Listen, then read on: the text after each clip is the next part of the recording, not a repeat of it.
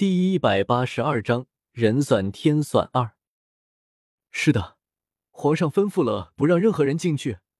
刚刚奴才还被骂了一顿呢。左小婵怯怯的说：“知道了，你下去吧。”粉色宫装女子面无表情的看着左小婵刚刚出来的那个房间说：“这位身着粉红色缎面宫装的女子，不是别人，正是胡国的锦绣公主。”如今的景妃，她见左小婵退了下去之后，自言自语的说：“这么漂亮的丫头，居然看不上眼。皇上的心里，果然只有她一人。呵，不出来是吧？我自有办法让你出来。别人认不出来九姑娘，难道我也认不出来？”景妃没有回自己的锦绣阁，而是径自去了皇上的寝殿。巧妙的支开了守门的宫女，走进皇帝的卧房，打开一个暗盒，取出一块印章。这个是皇帝多年不用的印章，不知道什么原因，他一直小心的收藏着。多年前，当景妃还是个顽皮的小丫头时，不小心翻出来的，当时被皇帝臭骂了一顿，令他赶快放回原处。于是，这个印鉴。锦绣便深刻的记住了。锦绣取出印鉴之后，这才回到自己的锦绣阁。片刻之后，一个俊俏的太监从锦绣阁里走了出来。此人正是穿了太监服饰的景妃。如果九姑娘就是当年的皇后，那么送进皇陵的皇后一定是假的。这其中一定有蹊跷。与其坐在宫里干着急，还不如出宫走一趟。皇帝一病不起，多日来都没有上朝，朝堂上议论纷纷，后宫里一团糟糕，所以守宫门的侍卫也开始懈怠了。景妃就这样顺利的出了皇宫。胡人善于骑射，景妃自小在胡国长大，骑射功夫自然不弱，快马加鞭，没过多久就到了皇陵。远远的就看见守陵的侍卫们围在一处玩笑。这些侍卫大部分时间都是待在一片死寂的皇陵外，好不容易找了个乐子，当然要好好的玩一玩。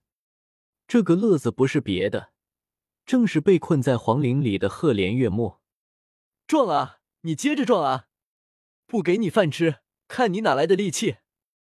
侍卫甲大笑着说，好像看着落魄的狗一样变态的兴奋着。侍卫乙也不示弱。对着那个送饭的小洞说：“省省力气吧，皇上把你关在这里，就没打算放你出去。少折腾一会儿，怎么也能多活一会儿啊？”景妃走近了，才发现原来侍卫们围着的是一个小洞。从小洞看去，里面似乎有个人，于是出声问道：“里面是何人？”一个侍卫看了一眼身穿太监衣服的景妃，笑道：“哎呦！”这下更有意思了，居然来了个小龟奴，这小脸长得不赖啊！过来，让爷好好玩玩。你们放肆！景妃一脚踹到那个出言侮辱的侍卫，从怀里掏出皇帝的私人印鉴，道：“献龙印如见皇上，还不快跪！”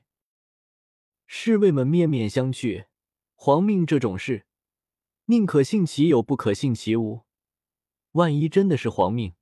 那违抗皇命就是掉脑袋的事。最后，侍卫们都不大情愿的跪了下来。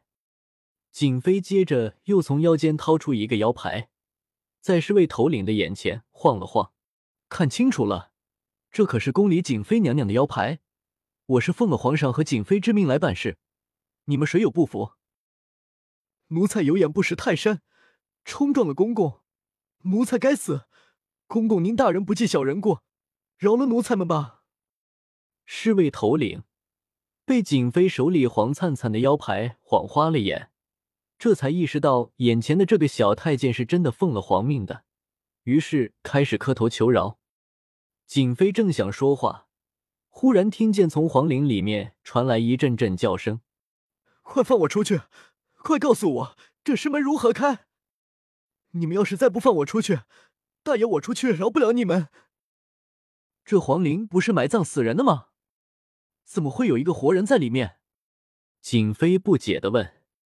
侍卫头领连忙谄媚的说：“回公公的话，这个人是皇上下令关在里面的。”景妃好奇的凑着洞口往里面看去，只见里面有个披头散发、衣衫不整、双手鲜血的男人，不知道内情的，还以为皇陵里诈尸了呢。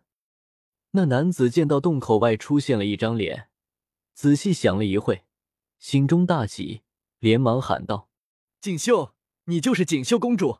公主，快先让那帮狗崽子们放我出去啊！我要去见皇上。”景妃很吃惊：“你如何会认识我？”男人撩起自己散乱的头发说：“我是墨玉啊，当初的墨丞相，你不记得了？”景妃这才想起来，那个少年丞相，那个名满京城的奇男子，只是他为何会在皇陵之中呢？最近皇上心情低落，朝堂和后宫的事一律不管。此人有大才。或许可以帮助皇上呢。景妃心中一权衡，最后打算将月末放出来。你们快些把他放出来！景妃对着那群跪在地上的侍卫说。侍卫头领很是为难：这个是皇上下令关进去的，就这样放出来，不好吧？混账东西！满朝文武都知道皇上他病了，难不成还让皇上为了这点小事亲自跑一趟？这可是皇上随身的印鉴，你们一个个的睁大狗眼看清楚了。景妃说着，把皇上的印鉴在那群侍卫眼前晃了晃，印鉴上的飞龙图案让他们吓坏了，慌忙去找开启皇陵的机关。不一会儿，赫连月末终于重见天日了。景妃看着这个满身灰尘、头发凌乱、满手鲜血的男人，有些难以置信。失踪已久的莫大人居然会出现在皇陵里。月末举起满是血痂的手，挡住刺眼的阳光。春天的阳光很是温暖，和皇陵里面比起来，外面的世界太美好，鸟语花香，阳光灿烂。呼吸了好几口新鲜空气，这才想起来要拜谢救命恩人。月末刚要拜下去，景妃连忙拦住。我也只是歪打误撞，还是莫大人的运气好。对了，大人，你这些年都去了哪里？又为何会出现在这皇陵里呢？